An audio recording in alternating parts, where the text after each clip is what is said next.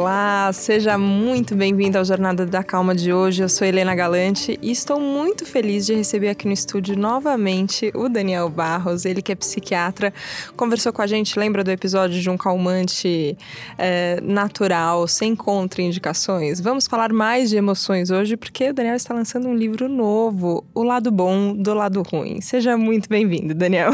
Obrigado. Espero que tenhamos mais lados bons na conversa de hoje. Olha, muitos lados bons. Vou começar falando que a gente precisa de um nome específico para a emoção de ler um livro antes dele ser publicado. Ler o PDF do livro antes dele sair com uma tinta ali, ó, confidencial. Ainda não pode ser publicado, mas o Daniel me encaminhou o lado bom do lado ruim para eu dar uma lida. É, e eu fiquei muito impressionada, primeiro, com essa questão, com como nomear as emoções é uma tarefa que a gente não se dedica tanto tanto a ela e ela é fundamental, não é? Ela é importantíssima. A gente é, é, tem pouca, é, pouco vocabulário, às vezes, emocional. A gente não desenvolve vocabulário. E acontece com a gente, em escala menor, mas acho que uh, o ouvinte consegue se identificar. Acontece com a gente o que acontece com a criança que faz uma birra. Por que, que a criança faz uma birra? Muito porque ela não consegue entender aquilo que está acontecendo com ela, ela não consegue discriminar aquela emoção e tudo mais, porque ela ainda não tem vocabulário, porque ela ainda não tem é, insight suficiente, etc. A gente, lógico, vai se desenvolvendo, a gente vai adquirindo uh, vocabulário, experiência, etc. Mas a gente não é tão melhor do que as crianças às vezes. E, e tem estudos muito interessantes mostrando que quanto menor a capacidade da pessoa detectar seus próprios estados emocionais, é, a sua tristeza, diferenciar a tristeza de raiva, de fome e tudo mais, é maior a chance dessa pessoa ter depressão, maior é a chance dessa pessoa desenvolver aqueles comportamentos de autolesão, né, de, de cutting, etc. Por quê? Porque não consegue lidar, não consegue nomear e não consegue identificar as próprias emoções.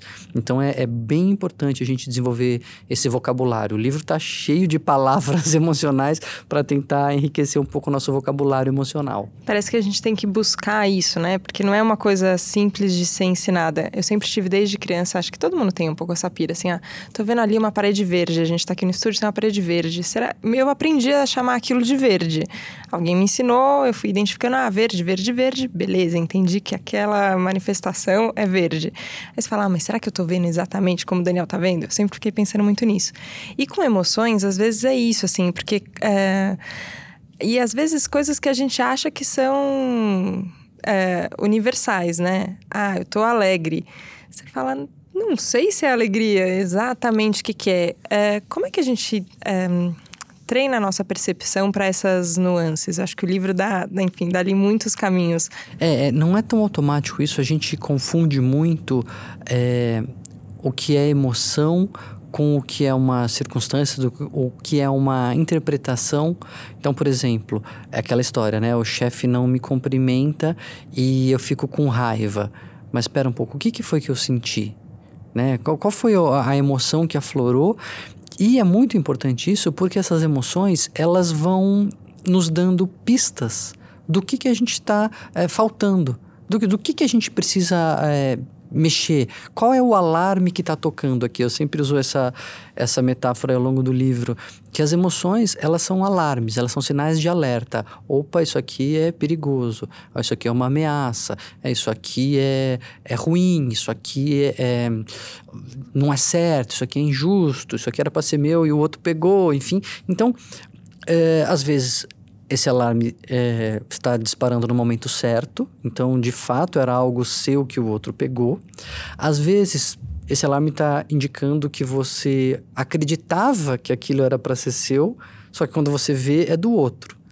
E aí você fica com raiva, mas quem disse que era para ser seu mesmo, né? Então, é, é, você estar atento, e esse é todo o ponto, né? Que você falou, ah, o verde, será que o verde é, é o mesmo para todo mundo? Como a gente pode melhorar isso? É a primeira coisa que eu acho que é até a pegada é, é, central da jornada da calma é a autoconsciência, é você descobrir, a gente redescobrir que nós temos emoções e que nós temos que vivenciá-las. Acho que esse é o grande é, ponto do lado bom do lado ruim desse livro, que é assim, a gente ouve muito falar Não fique triste, não fique com raiva, não tenha medo. O que eu estou dizendo é o contrário. Assim, tenha medo, fique triste, é, sinta raiva, isso faz parte. Preste atenção no que você está sentindo. E aí a gente vai começar a conversar. Mas a primeira coisa é parar de negar as próprias emoções, né? Porque o fato delas serem ruins fazem com que a gente não queira sentir, mas elas estão lá por algum motivo. Você falou no começo da, da birra de criança, e é muito engraçado, né? Porque a gente repete essas frases: não fica nervoso como se alguém tivesse ficado menos nervoso porque alguém mandou não ficar nervoso.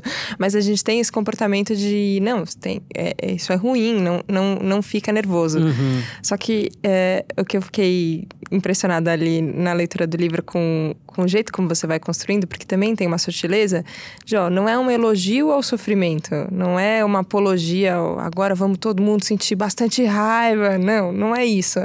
Mas esse, é isso que você estava falando do alarme. Ok, eu estou sentindo isso, então o que que isso, que que isso quer me dizer?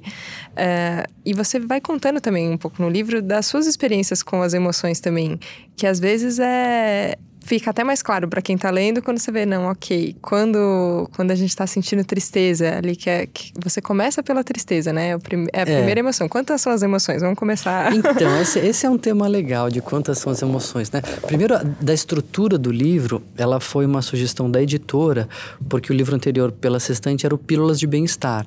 Então, dicas, né, pontuais e tal, pequenos artigos que é como que eu já escrevo para o Estadão, pequenos artigos e tal. Então já tinha essa, essa cancha, né? Para mim estava fácil. E a editora me desafiou a fazer um livro mais narrativo, assim, um livro mais longo, com histórias, que promovesse a, a identificação do leitor e tal. E me deu um frio na barriga, né? Já começou ali a, uma emoção de medo. É, porque era um desafio, era escrever um, de uma forma diferente, mas que acabou sendo muito enriquecedora, né? Enfim, desenvolvi um, um novo músculo aí para isso. E no meio das pesquisas, eu fiz assim uma pesquisa longa para esse livro, fiquei um ano pesquisando para para produzir, enfim, todo o, o material. É, eu me deparei com a questão das emoções básicas. Quais são as emoções básicas? Quais são as emoções fundamentais, as emoções primárias e tal? E, enfim, é, tem muitas propostas. Descobri que tem várias propostas. Tem desde gente que fala que são duas emoções, as únicas emoções básicas mesmo, até gente que fala que são doze é, e, e, com vários critérios. Então, ah, se é a emoção que você tem desde criança, ou não, se é a emoção que é compartilhada pelo maior número de pessoas, ou se é a emoção que é independente da linguagem, ou que você consegue detectar fisicamente, né? Por exemplo, na sudorese e tal. Aí eu precisei fazer uma escolha, qual lista eu ia seguir. E, coincidentemente ou não, não foi de propósito, mas eu não, não acho que tenha sido só coincidência. As emoções básicas, que são os capítulos do livro, são as mesmas emoções do filme Divertidamente, que são emoções básicas de Sim. fato, né? Então, a, a, tristeza, o medo, a raiva, o nojo e a alegria. Só que mesmo pro livro, é interessante essa história, pro livro eles levantaram no, no casting, né? É, 12 emoções básicas ali que eles pensaram em colocar no filme, mas aí não dava para fazer roteiro com tanto personagem. Então eles também demais. tiveram que fazer uma escolha. E aí eu faço essa escolha. Então tem um capítulo introdutório, depois tem a conclusão e no meio tem esses cinco capítulos. E é interessante que como a ideia é fazer lá o lado bom do lado ruim, então eu falava lá, né, as vantagens da tristeza, para que que existe a raiva, o que que ela nos ajuda, a ansiedade, o nojo. E aí a alegria ficava meio de fora dessa história, porque ela não é uma emoção ruim, né? É uma emoção boa. Eu falei, quer saber? Então vou falar o lado ruim do lado bom aqui nesse capítulo e dedico um capítulo inteiro para desconstruir um pouco essa, essa falsa ideia de alegria que a gente construiu, que foi até um que a Vejinha antecipou, né? Um trecho é, na coluna a, essa tal felicidade, sim. né? É, você brinca no começo do, do livro falando que é um livro anti-autoajuda. E eu falei que o Daniel é meio do contra, viu, gente? Mas no final você tem uma sensação de muita ajuda. Uhum. Você se sente muito acolhido quase no livro, de falar, ok, essas sensações existem, essas emoções existem, como é que eu posso lidar com elas? É, como é que é? Você, você foge do, da autoajuda ou você aceita que tudo bem, que também ajuda? Como é que é sua relação com esse rótulo? É, já foi, já foi complicado, agora tá mais tranquilo. Porque é, eu acho que um pouco do preconceito, muito do preconceito que existe com relação à autoajuda, que é um preconceito que eu mesmo compartilhava, é porque pode acontecer de autoajuda vender saídas fáceis, né? Fórmulas prontas, coisas muito simples e, e essa simplificação, essa superficialidade que tem bastante da, do que se publica em autoajuda traz para o todo um, um gosto ruim, né? Assim, uma coisa de que, ah, isso aí não é sério.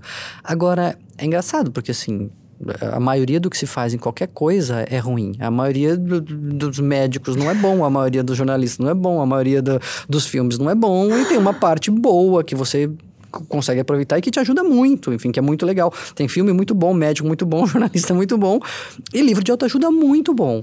E quando eu consegui conciliar autoajuda com evidência científica, né? Então, é, que já era a ideia, já era um pouco a pegada que eu tinha no Estadão, que eu uh, aprimorei no bem-estar e depois no, no Pílulas de Bem-Estar, é, colocar base naqueles conselhos, colocar, olha, isso aqui funciona por causa disso, isso aqui foi testado, isso aqui tem uma experiência científica que mostrou que ajuda e tal.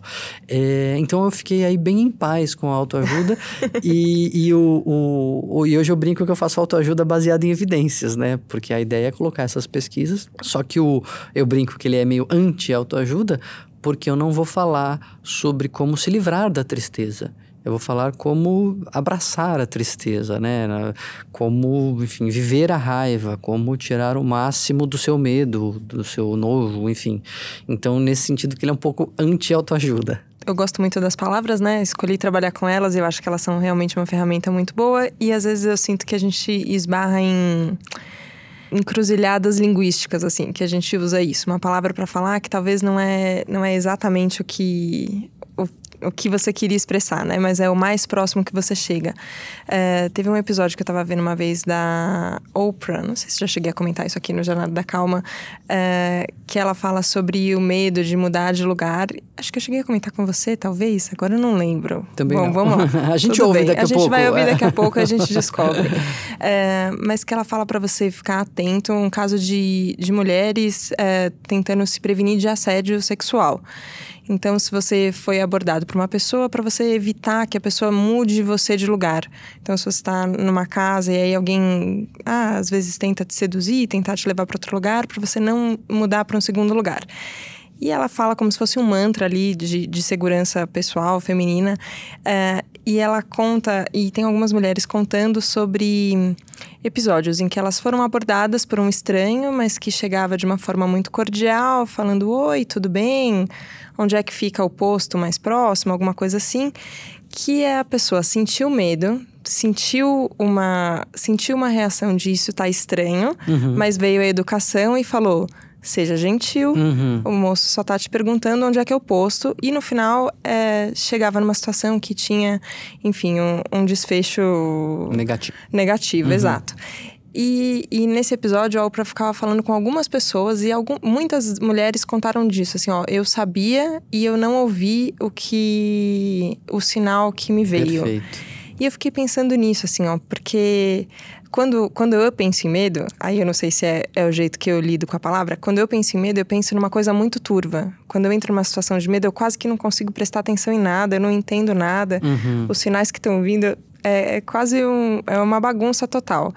Só que a hora que elas estavam descrevendo ali, esse isso de prestar atenção no medo é, para poder evitar uma situação de perigo, eu falei, é um medo, mas é um medo consciente, assim, uhum. ó. É você usar isso de uma forma e eu, eu fiquei curiosa disso, porque você fala também é. É, sobre, sobre o medo no livro, sobre como é que a gente transforma, deixa o medo desse jeito que ele é útil uhum. e não desse jeito que eu tava contando que ele vira uma bagunça na cabeça que não serve para nada. Pois é, é, eu acho que essa, essa é uma das mensagens centrais, assim, as emoções são sinais, elas são alarmes. E é, eu acho que a gente resgatar a possibilidade de sentir essas emoções e de ouvi-las é que é um ato de revolucionário. Né? Corajoso. Né? Corajoso. Porque a gente vem sendo ensinado a não sentir medo, a não sentir raiva e etc., é, a controlar as suas emoções, e com isso a gente vai desaprendendo a ouvi-las mesmo.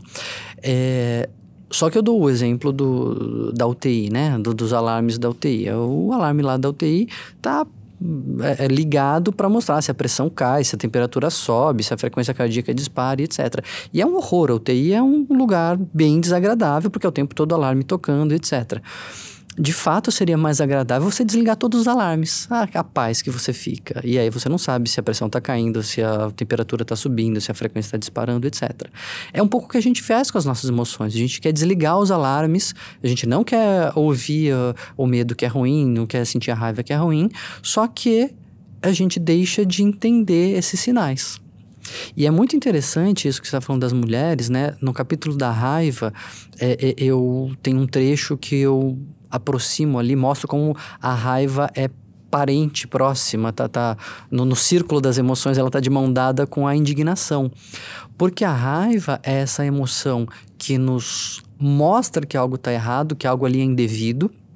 Depois a gente pode pensar se é realmente indevido ou se a gente que, enfim, está errado. Mas ela sinaliza essa nossa uh, sentimento de que aquilo não deveria ser assim e de que algo tem que ser feito.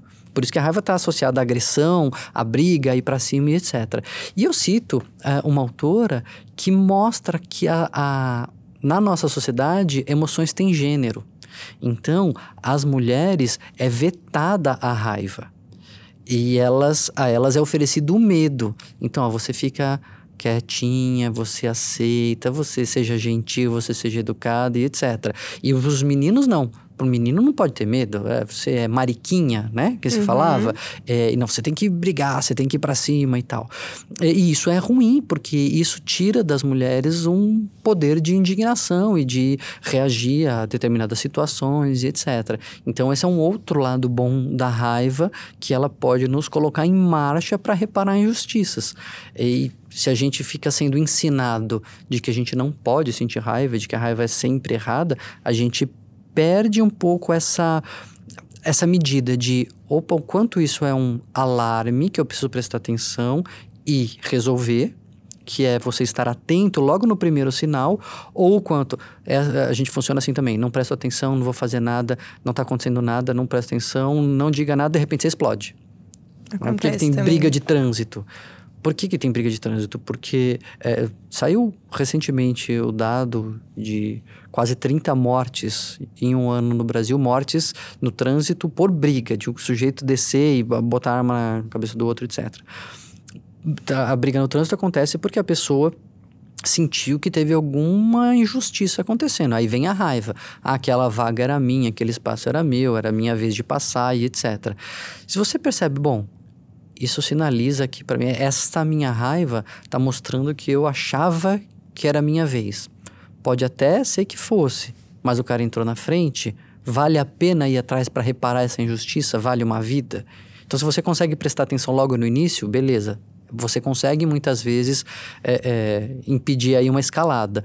Ah, mas você não, você não ouve, você não está atento, você é, deixa a raiva acumular, de repente acontece uma fechada no trânsito, aquilo vem como uma avalanche, porque já tinha muitas outras injustiças e outras raivas que você não foi é, prestando atenção. Eu nem estou falando de pôr raiva para fora, que isso não adianta. É, é, é, ficar atento ao que você tá, a como você está reagindo. Você falou o exemplo de UTI. E recentemente eu tive, é, enfim, como acompanhante numa UTI e era uma UTI humanizada. E eu fiquei pensando nesse, nesse termo, né? Porque todas as coisas de UTI estavam lá.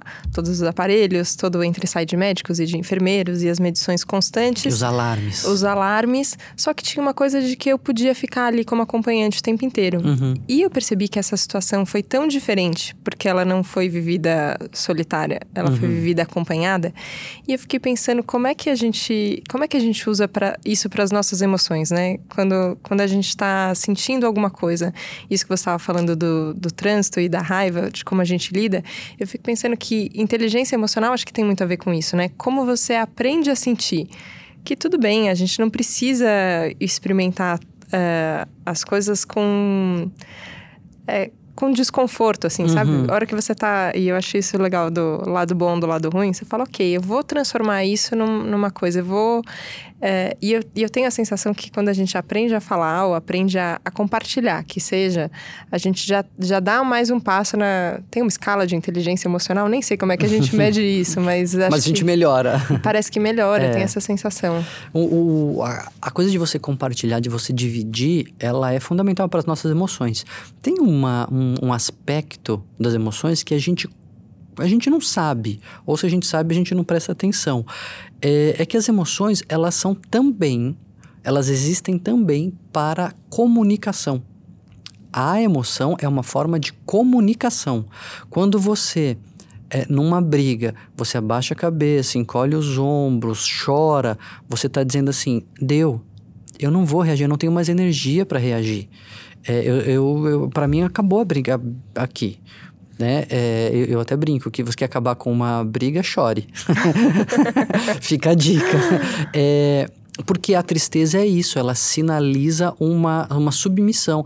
No, no, no, reino animal, quando você vê dois animais disputando o território, qualquer coisa assim, é, quando um fala, meu, esse cara é mais forte, se eu continuar aqui eu vou me dar mal, ele faz justamente isso, ele diminui a energia, ele faz uma postura mais fechada, ele abaixa a cabeça e etc, para falar, meu, tá bom, fica aí. Então, é, é, uma forma de comunicação. Quando você faz cara de nojo, quando você toma alguma coisa, está com outras pessoas e tal, e você aponta para comida, ou você dá um e faz um torce o nariz, etc, você está falando para todo mundo, gente, não chega perto disso aqui. E é tanto uma forma de comunicação que eu achei uma experiência fantástica que eu cito no capítulo do nojo, que eles pediram para algumas uh, mulheres sentirem um cheiro e, e dizerem lá se era agradável ou desagradável. Só que eles não falavam para as mulheres que elas estavam sendo filmadas. Então elas estavam ali ocultamente sendo filmadas, sentindo o cheiro e dizendo se era bom, se era ruim e tal. E tinha cheiro muito ruim e cheiro agradável. E depois eles pegaram as mesmas mulheres, deram os mesmos cheiros e falaram assim: ó, oh, agora nós vamos filmar. avisou. Ah, e agora avisou. e aí fez a mesma experiência, elas sentiram os cheiros e tal e deram as notas. Depois eles pegaram esses vídeos e mostraram para outras pessoas que não tinham nada a ver. Falaram assim: ó, vê esse vídeo aqui e pela expressão da pessoa, me diga se o cheiro é bom, se o cheiro é ruim. Quando a pessoa não sabia que estava sendo filmada, ela não faz careta. Os voluntários não conseguiam, pelo vídeo, dizer se o cheiro era bom ou se o cheiro era ruim. E quando ela sabia que estava sendo filmada, ela fazia careta. Elas, que né? A, os voluntários. Ou seja, é uma forma de comunicação. A raiva. A raiva você está mostrando, olha, isso aqui tá ruim para mim. Eu, eu, eu, é melhor a gente pensar um outro caminho aqui. Você fica com uma postura mais hostil, você vai para cima, faz um, né, uma cara de, de raiva, etc de alguma forma tentando dissuadir o outro de continuar. É aquela história dos dois disputando território.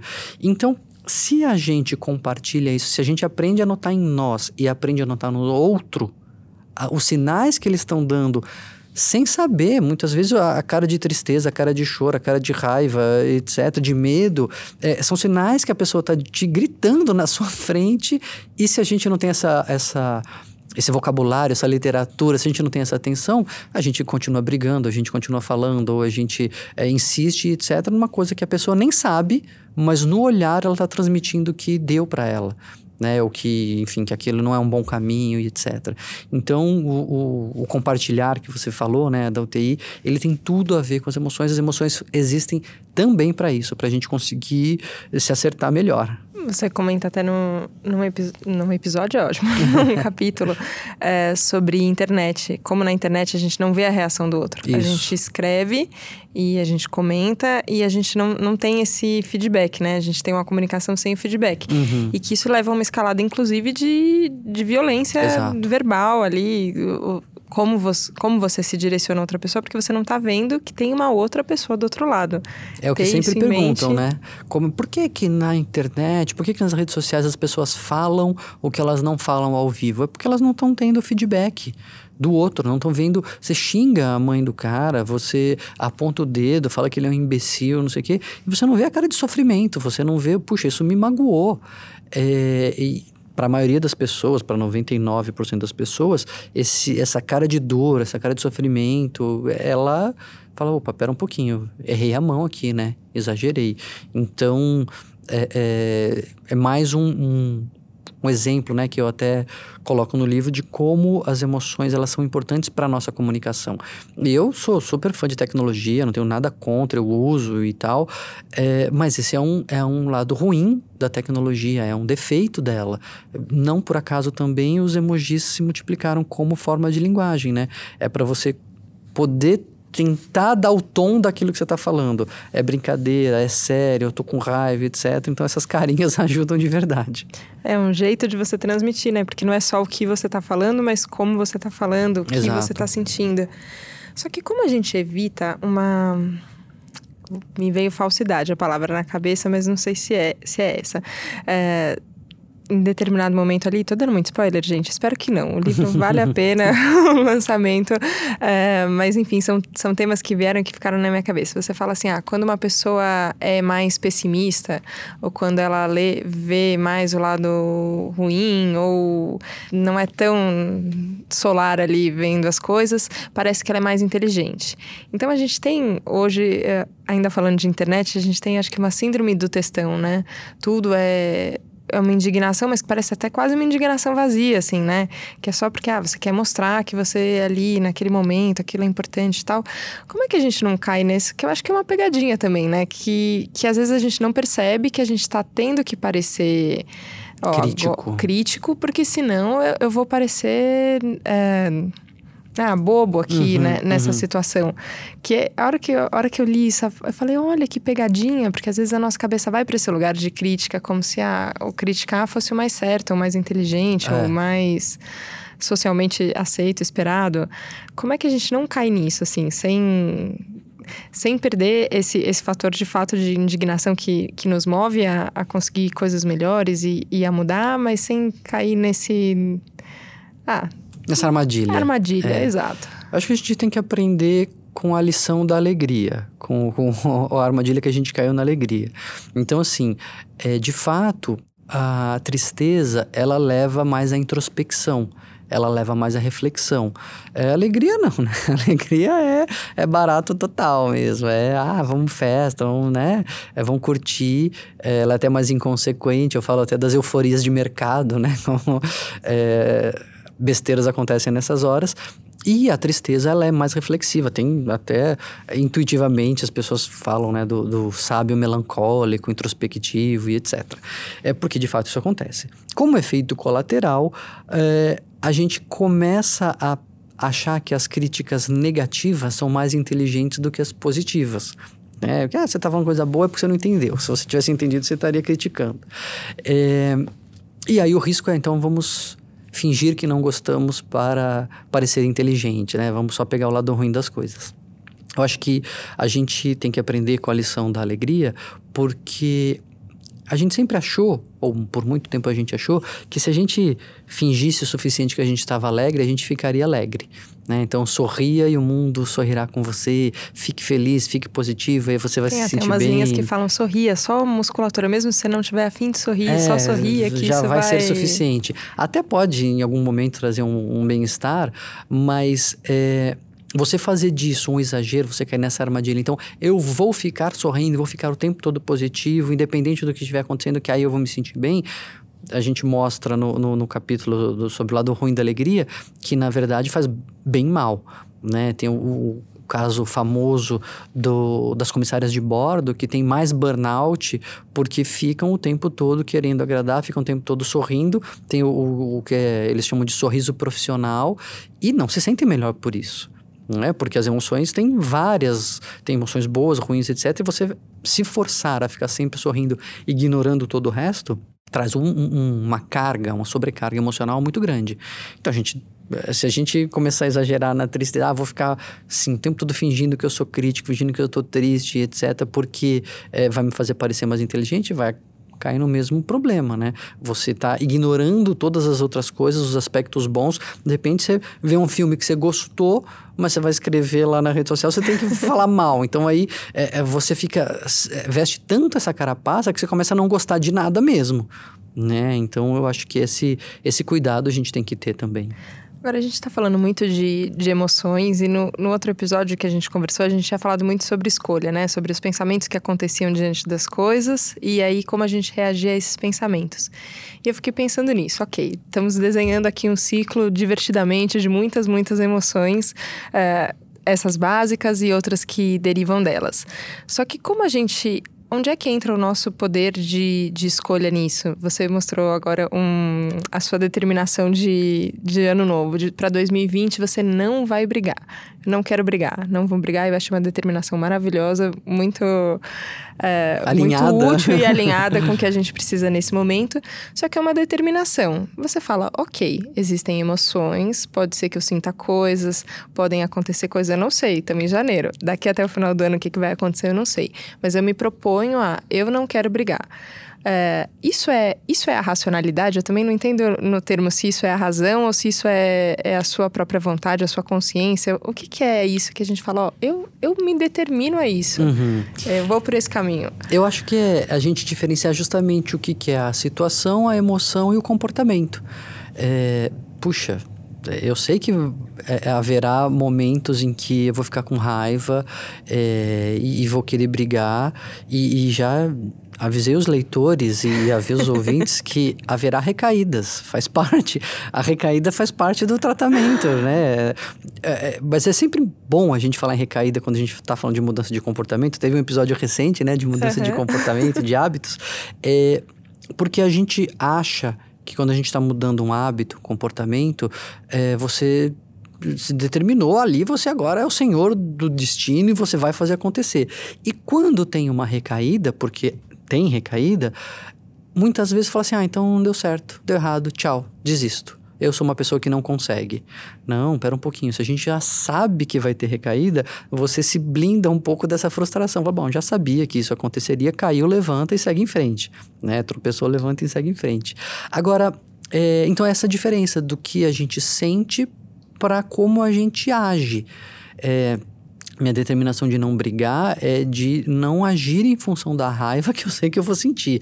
Aí eu acho que eu até posso, e, e todos os ouvintes que estão no Jornada da Calma podem diminuir a sua raiva é, na medida em que a gente diminui a, acho que há um pouco a ingenuidade, né, diante da vida, que a gente até falou no outro episódio, de achar que você tem todos os direitos, de achar que todo mundo vai te respeitar no trânsito, de achar que as relações vão ser sempre boas, etc. Quando isso se frustra, você fica com raiva, porque a raiva sinaliza uma injustiça. Você criou um caderninho de regras na sua cabeça que. Você só não combinou com o resto do mundo. O resto do mundo não segue e aí você fica com raiva. Então, se a gente é, diminui um pouco essa nossa imposição de nossos valores sobre o mundo, a gente pode diminuir nossa raiva. Mas tem coisas que não tem jeito, tem coisas que você vai é, ficar bravo, vai ficar chateado, vai ficar com medo e etc. E aí é como a gente vai lidar com isso que vai fazer a diferença. Sabendo que as recaídas fazem parte do processo. Mas ajudam. Quando a gente. É, eu, eu fiquei feliz de, de pensar que esse livro vai chegar agora nas, nas prateleiras virtuais e físicas também, porque eu pensei isso, na, na determinação de usar tudo a nosso favor. É, ter mais conhecimento ajuda, assim, né? Sim. A história de, de buscar conhecimento, de buscar é, mais, ampliar o seu vocabulário de emoções, ampliar como, como é a sua percepção, ampliar inclusive isso, assim, ó, do que, que as pessoas estão falando hoje, como as pessoas estão vivendo, como elas estão sentindo, porque isso também muda, né? A gente tinha conversado também um pouquinho no outro episódio de como mesmo as emoções, elas, elas são dentro de um momento histórico, né? São coisas que acontecem nessa, nessa situação, nesse uhum. momento, e que a gente pode se atualizar e falar, ok, agora como é que a gente usa o que está acontecendo aqui a nosso favor. É, o, o, que nos indignava há 50 anos não é o que nos indigna agora, e, e a nossa indignação vai também mudando com o contexto, né? Assim, para pegar uma, uma só das emoções. Então a gente mas para fazer essa atualização, para navegar no mar da, das emoções, a gente tem que ter pelo menos alguns pontos cardeais, assim que eu falo, né? É, é a história do círculo, que a gente até passou por cima aqui e não explicou, mas eu coloco as emoções, que isso não é uma invenção minha, tem pesquisadores que fizeram isso, que colocam as emoções, elas... É, plotadas, vamos dizer assim, num círculo mesmo. Então, uh, nesse círculo, se você for, né, desenha aí uma, uma circunferência e vai escrevendo aí cada uma das emoções que você lembrar.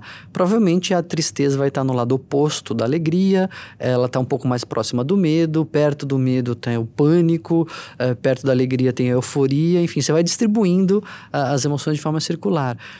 E a gente pode não saber todas, tem coisas que são muito nuançadas, tem vocabulário que a gente não, não tem. O livro, aliás, eu, eu recorro muito a, a experiências e nomes de tribos é, externas ou de países estrangeiros que, né, cada linguagem vai, vai é, sendo desenvolvida e, e, apontando outras coisas. É, mas se a gente souber pelo menos os, os marcos ali, o norte, o sul, leste e oeste, a gente consegue navegar um pouco melhor nesse mar conturbado das nossas emoções. A gente fica menos perdido, né? Menos Tem perdido, ponto, é. ponto de referência, a gente fica menos perdido e pode escolher o que fazer com, com isso, né? No acho que foi no capítulo da alegria que você cita um pouquinho de perdão e de gratidão também. Eu fiquei pensando nisso, né? Que são palavras que às vezes sem contexto, sem referência do que, que você está falando, não, não é efetiva. A hora que você entende o que, que você está sentindo, qual que é a consequência daquilo que você está sentindo, qual que é a fisiologia também, né? E, e, isso que você falou até da... Ah, que tem emoção que dá para perceber por causa da sudorese, assim. Uhum, você começa a uhum. suar, de repente. Tem uma fisiologia envolvida. A hora que você entende tudo isso, aí fica mais claro até, ok, com, como você acha um, um, um, caminho de saída se isso não, não é ali que você quer parar, se o seu norte é para lá, né? É. Para onde você vai, onde você aponta a sua bússola. Não, até porque sem isso, é, a gente. A, até a gratidão, até a esperança e o otimismo podem ser ruins. Na, na parte lá do, do, lado ruim da alegria, é, eu cito o, o, o caso lá do, um livro famoso, um conto famoso do Tolstói, né? A Morte do Ivan Illich, que ele tá morrendo, ele sabe que ele tá morrendo, é, tá claro para ele que ele tá grave e fica todo mundo em volta, não, vamos lá, mantenha a esperança, é, vai dar tudo certo e tal. E ele fica com muita raiva disso. Ele fala assim, meu, é, por que, que ninguém tem uma compaixão de vir e falar, puxa, é, é ruim mesmo, né? Que droga, por que que, você, por que que será que isso aconteceu? Pode ficar triste e tal. Não, fica todo mundo querendo me impor um otimismo é, e isso tá me fazendo mal. E aí tem pesquisas que mostram com uh, alguns com uma pesquisa com especificamente com mulheres com câncer de mama, que dependendo da situação ali, que você impor esperança para elas, parece que as impede de sentir uh, tristeza por, por aquela situação, né? E, e é ruim para elas. Então a gente precisa saber o que está acontecendo para poder falar é o que você colocou que direção que eu quero ir? É por aqui mesmo? Que, que, quais são as emoções em jogo aqui? Quais são os, os sinais que estão acontecendo? Quais são as necessidades? É, porque tudo isso está sendo comunicado, é a gente que não está vendo muitas vezes. Com a gente mesmo e com o outro, né? eu fiquei pensando isso, que, que a gente, quando pensa em emoção, a gente pensa muito autocentrado, né? Eu e minhas emoções. Mas como você falou, se a emoção também é um jeito de comunicação, como é que eu olho para alguém? O que que essa pessoa está sentindo? O que que o que que cabe, o que que não cabe nessa conversa, o que que como, se eu tenho uma intenção de ajudar, por exemplo, o que, que é uma ajuda, né? Às uhum. vezes é uma imposição do que eu acho que a pessoa gostaria de receber, não que ela tem. É, eu sempre penso isso, que com mais, mais acesso às nossas próprias emoções e às emoções dos outros, a gente vai conseguir um, uma forma mais pacífica evitar briga vai ser mais fácil. Acho que a gente chega num, num, num lugar mais, mais tranquilo uhum. de, de convivência mesmo, né? Sim. Interna e com os outros. É, é porque é, é, bom lembrar, né, como você falou no começo, o livro não é uma apologia à tristeza. Eu não quero que as pessoas continuem tristes. Mas pensa no, no alarme da UTI. Tocou o alarme porque a pressão está caindo. Você tem que saber que é porque a pressão está caindo para ir lá e corrigir a pressão. Então, é, porque aí quando você corrige a pressão, o alarme para de tocar. Então a gente tem que saber identificar o que, que a tristeza está dizendo, o que a raiva está dizendo, para parar de ficar triste, para parar de ficar com raiva. Eu quero que as pessoas parem de ter emoções negativas. Meu trabalho é esse, né? É ajudar as pessoas a, a lidar melhor com as suas emoções negativas. É, então, não é que eu quero que as pessoas fiquem o tempo todo com medo, com nojo, ou com raiva. Eu quero que a gente aprenda a ouvir esses alarmes para poder atuar ali no, na origem do problema e desligar o alarme. Que sim, é melhor não estar com raiva do que estar com raiva. É melhor não estar triste do que estar triste, sem dúvida nenhuma. Eu acho isso muito bonito no trabalho da medicina, porque tem uma inconformidade dos médicos com o sofrimento uhum, dos pacientes. Assim, uhum. Eu não uhum. quero que você sinta isso. Então, como é que a gente vai fazer? Acho que esse livro é mais uma forma. Então, como a gente pode chegar é, num entendimento melhor para poder é, sair dessas sensações, se a gente assim desejar. Daniel, eu queria agradecer muito o papo, muito gostoso ter você de volta aqui no Jornada da Calma. Volte sempre, escreva sempre. Obrigada. eu que agradeço, para mim um prazer. Espero que o pessoal goste aí do lado bom, do lado ruim, pela editora Sextante. Muito legal. Obrigada a você que nos acompanhou aqui no Jornada da Calma. É uma jornada que foi acontecendo e ele se constrói a cada semana e eu vou entendendo cada vez mais. Eu acho que tem esse papel de, nesse mar de emoções que a gente vai navegar, a gente vai navegar juntos. É verdade, a gente vai sentir coisas. O Daniel vai compartilhar no livro coisas que ele sente, eu compartilho com vocês coisas que eu sinto também.